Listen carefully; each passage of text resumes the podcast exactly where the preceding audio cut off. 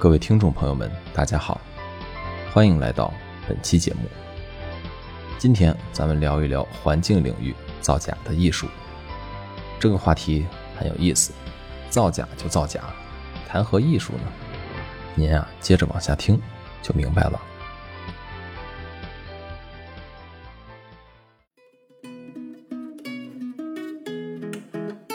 十一月三日，山东环境公布了山东省二零二一年第三批生态环境行政处罚的典型案例，其中山东潍坊某纺织有限公司篡改、伪造监测数据案榜上有名。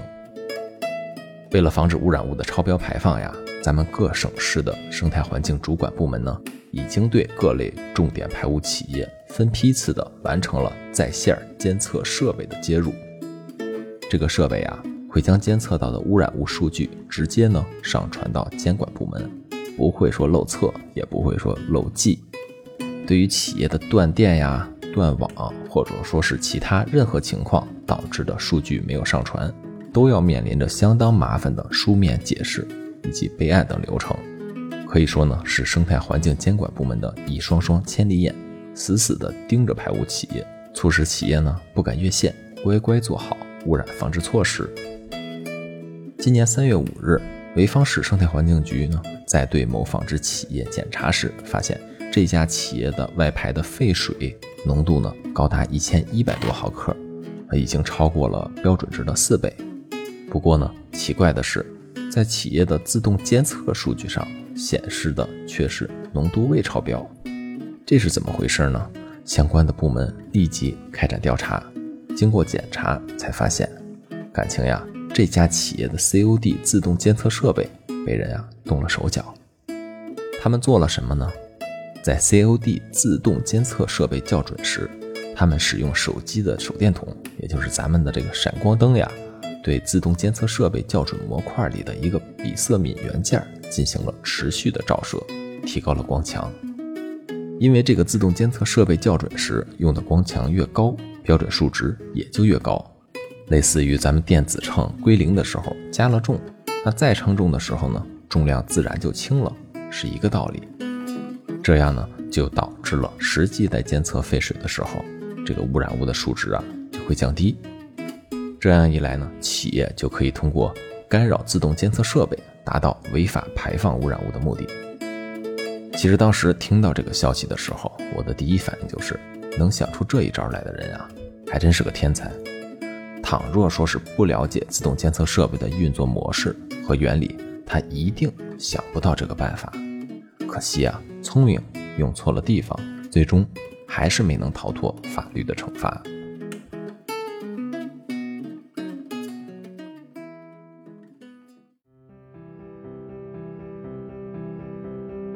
说到环境造假，当年啊，有一件火出圈的空气采样器戴口罩事件。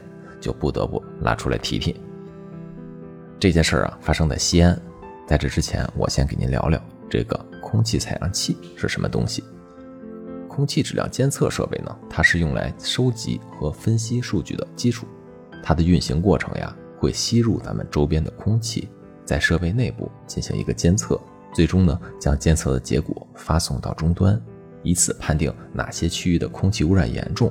并且呢，通过网格化的布点，也能分析出大致的空气污染传输路径。既然能够判定区域空气污染的严重程度，那么将数值表现纳入到相关部门的考核中，也是在所难免的。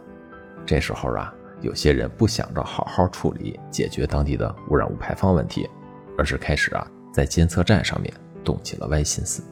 西安市长安分局环境监测站站长就多次进入了空气质量监测站站房内，用棉纱堵塞采样器的方法干扰自动监测设备运行，导致呢这个监测站呀进气量明显减小，监测出来的结果呀很低。那么监测的空气质量数值低本身呢也可以说是我空气质量就好啊，为什么这个事件会败露呢？当事人供述呀，因为手机上都安装着可以看到。即时数据的软件，第一次去是数据高，领导让去赌，过了几个小时看数据低，就把赌的东西拿走，再过几个小时呢高了再去赌，反复的赌和拿，就是为了保持长安的数据和西安的平均数据相同。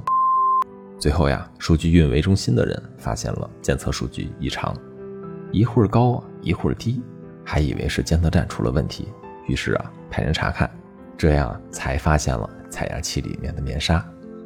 怎么样，听着是不是有些头皮发麻呢？如此优秀的操作，也亏你们能想得到。最后呀，这几名当事人喜提了监狱套餐，分别被判处有期徒刑一年三个月到一年十个月不等。这个荒唐事呢？也就告一段落了。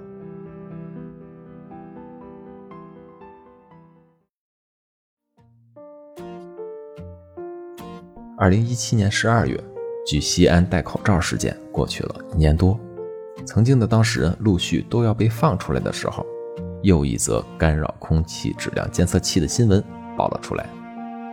一张石嘴山市环保局大楼变冰雕大楼的图片在网上呢广为流传。图片显示，石嘴山市环保局大楼的楼体上结了一层冰，一排排的窗户上沿啊挂满了冰柱。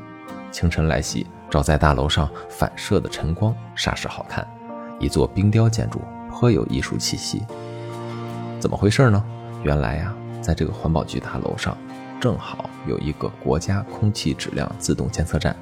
为了改善空气质量数据，当地呢调来了一辆雾炮车。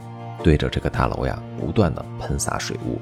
谁料那几天宁夏夜间温度低，雾炮车操作人员呢没有掌握好火候，结果呀，把整个大楼喷成了一座冰雕。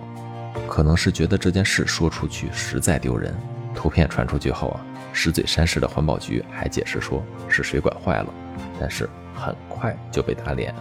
宁夏自治区环保厅调查表示。大楼变冰雕的确是因为雾炮车喷水改善监测数据所致。最终，相关责任人被严肃的追究责任，处分结果也向社会公布。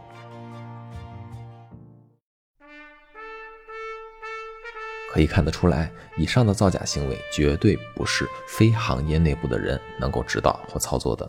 但可惜呀，天网恢恢，疏而不漏。本期节目的标题虽然叫“造假的艺术”。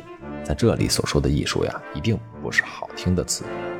在环境领域，像这样聪明反被聪明误的典型啊，其实还有很多。正是因为这些行为的发生，现在的监测设备呢，通过了优化设备原理、加强巡查监管、布置摄像头监控等等，大幅提升了监测仪器的稳定性、可靠性和造假的难度。可以说呢，他们的行为变相促进了生态环境监管领域的发展与改革。曾经如火如荼的环境造假现象正逐步退去，造假行为带来的呢，只有一个个茶余饭后的笑话与谈资，沉淀下来的却是逐步完善的监察监管系统。在这儿，我给各位生态环境领域的同行一个忠告：绿水青山就是金山银山，保护好我们的生态环境是咱们每一个环保人的信仰。踏踏实实做人做事儿，将聪明呀用在真正需要我们的地方。